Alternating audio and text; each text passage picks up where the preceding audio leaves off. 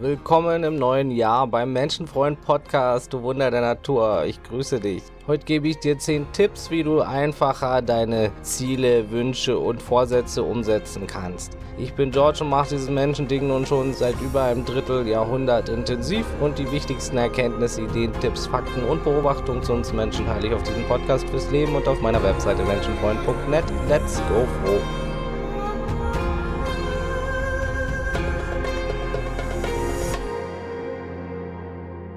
Ja, ich hoffe, du bist sehr gut ins neue Jahr geschlittert und hast vielleicht sowas irgendwo in irgendeiner Schublade wie ein bisschen Elan oder frischen Wind und Schwung. Falls das nicht der Fall ist, wie bei so vielen, dann retten sie sich mit Neujahrsvorsätzen und hoffen, dass im nächsten Jahr eben alles viel besser wird. Und da ist ja auch nichts verkehrt dran. Ich bin nur der Meinung, Umstellungen und Veränderung sollte man immer mal vor Augen haben und nicht erst in diesem von Jahr zu Jahr Rastern denken, sondern jeder Tag ist ein neuer Anfang. Und von daher halte ich gar nicht so viel von diesen Neujahrsvorsätzen. Ähm, die sind natürlich nicht verkehrt und ist natürlich auch gut, wenn man im neuen Jahr eben wieder neuen Schwung hat. Ansonsten finde ich es gut, sich jederzeit zu motivieren, Veränderungen einzugehen nicht erst zu warten, bis das Jahr vorbei ist, sondern wenn man jetzt den Wunsch hat, sich am 20. Dezember zu verändern, mit neuen Sachen um die Ecke kommt, dann warum nicht gleich loslegen? Ne? Warum bis zum neuen Jahr warten? Jedenfalls gibt es da einige Tipps, wie man seine Ziele, Wünsche und Vorsätze, egal wann man die umsetzt, besser und leichter angehen kann. Und darüber geht es heute hier im Menschenfreund Podcast. Punkt Nummer eins, konkrete Ziele machen. Also nicht nur vage Vorstellungen haben wie ich möchte abnehmen, sondern konkrete Pläne bereithalten. Zum Beispiel ich werde auf die Tüte Chips am Abend verzichten und jeden Tag 15 Minuten joggen oder laufen gehen. Je genauer deine Vorstellung, wo du abnehmen willst und wie viel und was du dafür machen musst, desto besser ist das. Und dann eben die Schrittfolgen auch direkt vor Augen haben wie beim Thema Abnehmen ist natürlich sinnvoll, auf die ganz ungesunden Sachen mehr zu verzichten und auch ein bisschen mehr in Bewegung zu kommen. Lohnt sich immer generell für die Gesundheit, nicht nur fürs bessere Aussehen. Gerade Transfette, viel Zucker, raffinierter Zucker, leere Kohlenhydrate, schon ganz gut, die mehr zu vermeiden. Punkt Nummer zwei, das dann auch aufzuschreiben deinen Plan detailliert zu dokumentieren und aufzuschreiben, das ist wirklich sehr wichtig, um den Überblick zu behalten und etwas vor Augen zu haben. Noch besser wirken dann auch Bilder zusätzlich und Fotos, Zeichnungen, die du dir zum Beispiel an die Wand hängen kannst und immer im Blick hast. Zum Beispiel ähm, am Beispiel abnehmen jetzt Fotos, wo du mal schlanker warst oder was auch immer dich motivieren kann, dass du es eben visuell im Blick hast, weil die meisten Menschen sind, werden visuell noch viel mehr berührt und getriggert als durch andere Sinne. Außerdem manifestiert sich dein Vorhaben nochmals, je mehr Zeit und Arbeit du hineinsteckst. Und wenn du dich damit viel beschäftigst und dann extra noch ein Vision Board machst, dann zeigst du dir auch nochmal, dass du es ernst meinst. Und das zählt bei allem jetzt, wenn du irgendwie mehr Geld haben willst, hängt dir was an die Wand, was dich motiviert, ein neues Auto, ein Wohnmobil oder was auch immer du dir davon kaufen möchtest, eine neue Wohnung, das kann motivieren, das immer im Blickfeld zu haben. Kann sich auch auf dem Handy eine Erinnerung einrichten, die dann aufploppt. Da gibt's verschiedene Möglichkeiten oder Zettelchen irgendwo am Kühlschrank und überall. Dass du immer dran erinnert wirst, was du vorhattest und dass du auch immer motiviert bleibst. Punkt Nummer drei. Zwischenziele einbauen. Ich bin großer Fan von der 1%-Methode. Da gibt's auch Bücher drüber, eben kleine Schritte zu machen. Ich halte gar nichts davon, gleich Riesenveränderungen auf einmal anzugehen.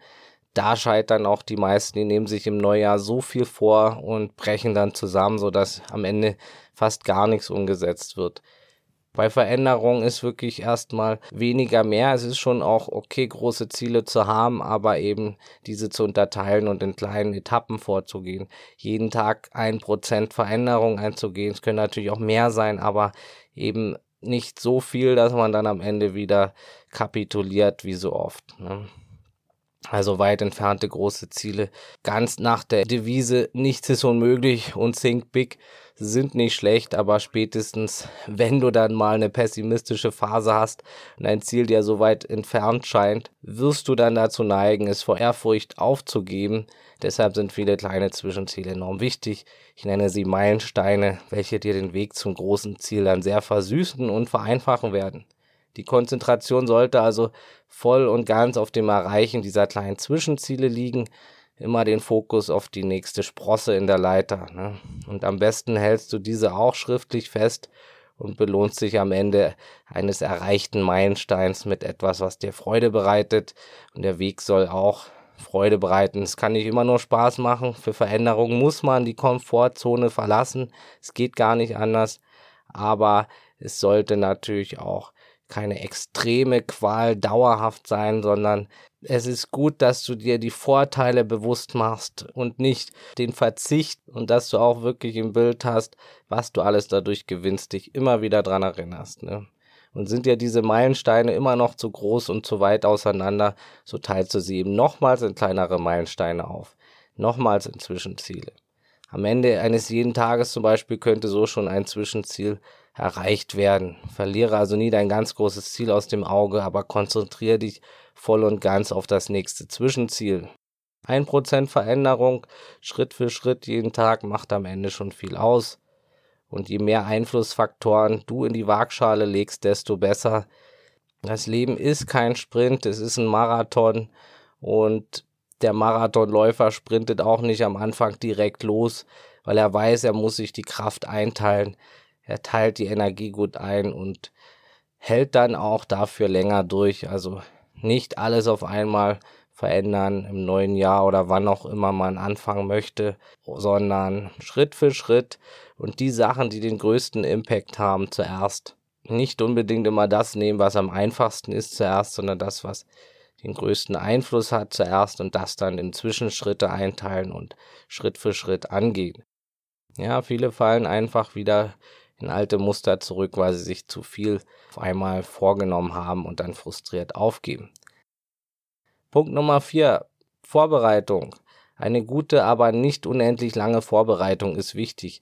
Zu dieser gehören die obersten Punkte. Durch die Vorbereitung kletten sich auch immer mehr Gedanken und Verknüpfungen im Gehirn an dein Ziel und an deinen Vorsatz. Und dies macht es auch viel leichter. Bei Neujahrsvorsätzen kannst du zum Beispiel schon im alten Jahr einige Dinge vorbereiten, sodass dich dann der Stichtag, in diesem Fall meist der erste erste, gleich voll und ganz auf die Sache an sich gerichtet ist. So kannst du dir zu Weihnachten eine Mitgliedschaft schon im Fitnessstudio wünschen oder kaufen, sodass du im neuen Jahr dann gleich loslegen kannst. Es ist jedoch wichtig, hierbei nicht den Perfektionismus auszuarten und die Vorbereitung kompliziert und unnatürlich lang zu gestalten. Viel besser ist es, als zum ersten ersten zu warten, direkt, wenn der Impuls kommt, du fühlst dich unglücklich mit dem und dem Thema, willst was verändern. Ja, nicht alles auf irgendein Datum zu legen, sondern direkt loszulegen. Fitnessstudio-Mitgliedschaft und los geht's. Keine Ausreden, nix ewig in die Zukunft schieben. Tipp Nummer 5. Mentale Fitness. Niemand ist ständig gut drauf und hoch motiviert. Sogar ich nicht, wissen viele gar nicht. An einem Tag fällt es leicht, bei der Stange zu bleiben, am nächsten Tag ein bisschen schwerer, da ist man vielleicht müde oder erschöpft oder traurig oder deprimiert und dann möchte man einfach nur schnell sein Belohnungssystem gebrauchen, wie so oft. An solchen Tagen oder Wochen ist es dann ganz wichtig, dein Ziel von deinem Empfinden zu trennen.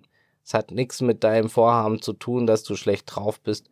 Versuche also nicht dein Vorhaben mit schlechter Laune dann gleichzusetzen. Also nur weil es einem nicht gut geht, darf man das nicht als Ausrede nehmen, jetzt nicht joggen zu gehen oder ins Fitnessstudio oder an seinem Traum zu arbeiten, die Schritte zu tun, sondern stattdessen zu sagen, oh, ich bin ja so arm, mir geht zu schlecht, ich gönne mir jetzt einfach nur eine Torte und eine Pizza oder was auch immer das ist nicht der richtige Weg, weil das endet dann in mehr Depression und mehr schlechten Gefühl. Nur für die kurzen Dopaminschübe, die das fettige, salzige oder süße Essen ausschüttet oder was auch immer man macht, ist es nicht wert, wieder sein höheres Glück aufzugeben. Da habe ich in der Folge Was macht uns Menschen glücklich schon drüber gesprochen, Teil 1. Lohnt sich auf jeden Fall da reinzuhören. Kurzfristiges, flaches gegen tiefes Glück einzutauschen, macht keinen Sinn.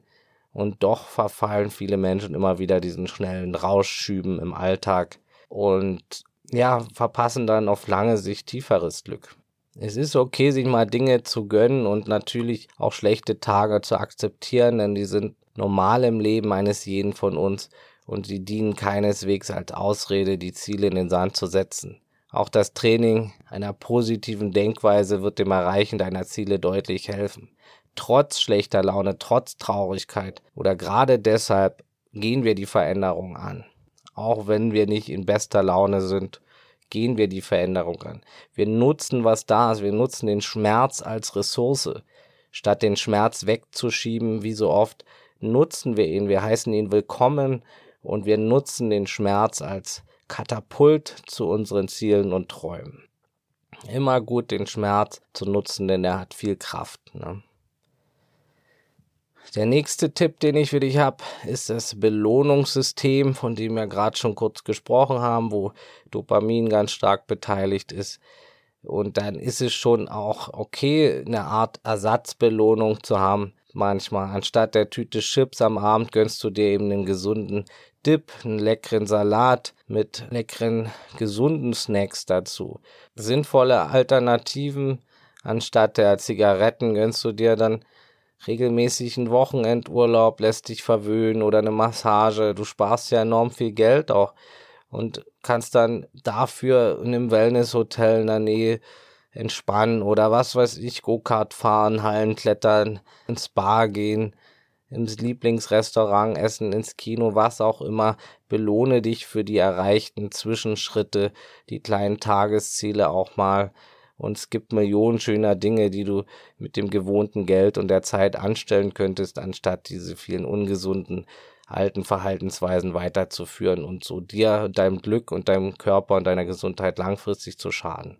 Und ohne Gesundheit auch kein Glück.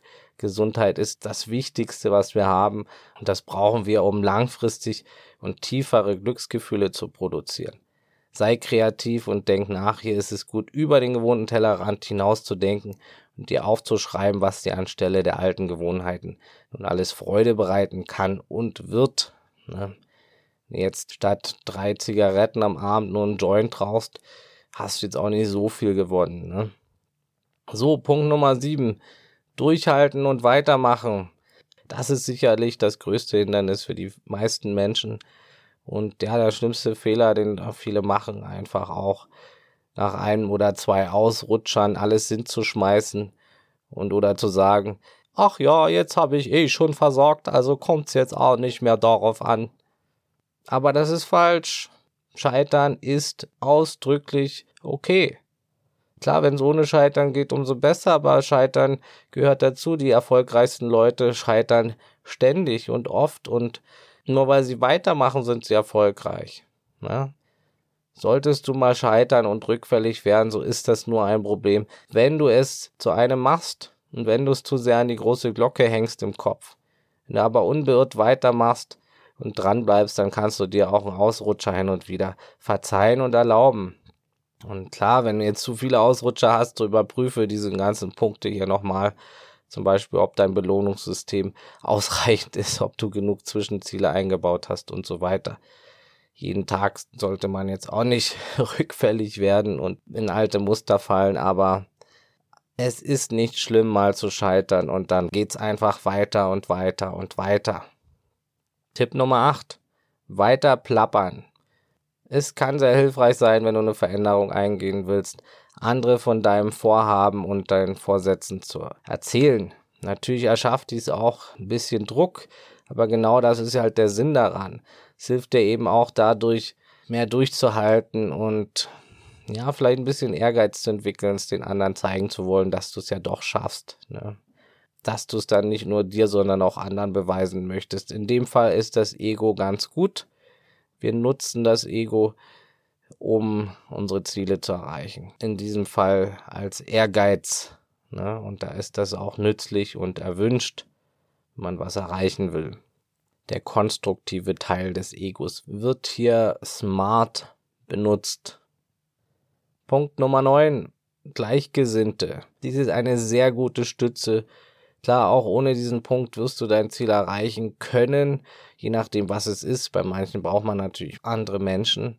Jedoch kann es zusätzlich Hilfe geben, sich mit Gleichgesinnten zu umgeben und das Umfeld ist enorm wichtig. Auf jeden Fall solltest du dein Umfeld immer prüfen, wenn da Menschen sind, die sehr negativ, ungesund und destruktiv denken und leben und, und was weiß ich, nur an Party und Spaß denken oder sich nur vollfuttern, während du abnehmen willst, dann ist das natürlich ganz schädlich. Also wer aufhören will mit Rauchen, sollte sich auch nicht unbedingt im Tabakladen umsehen.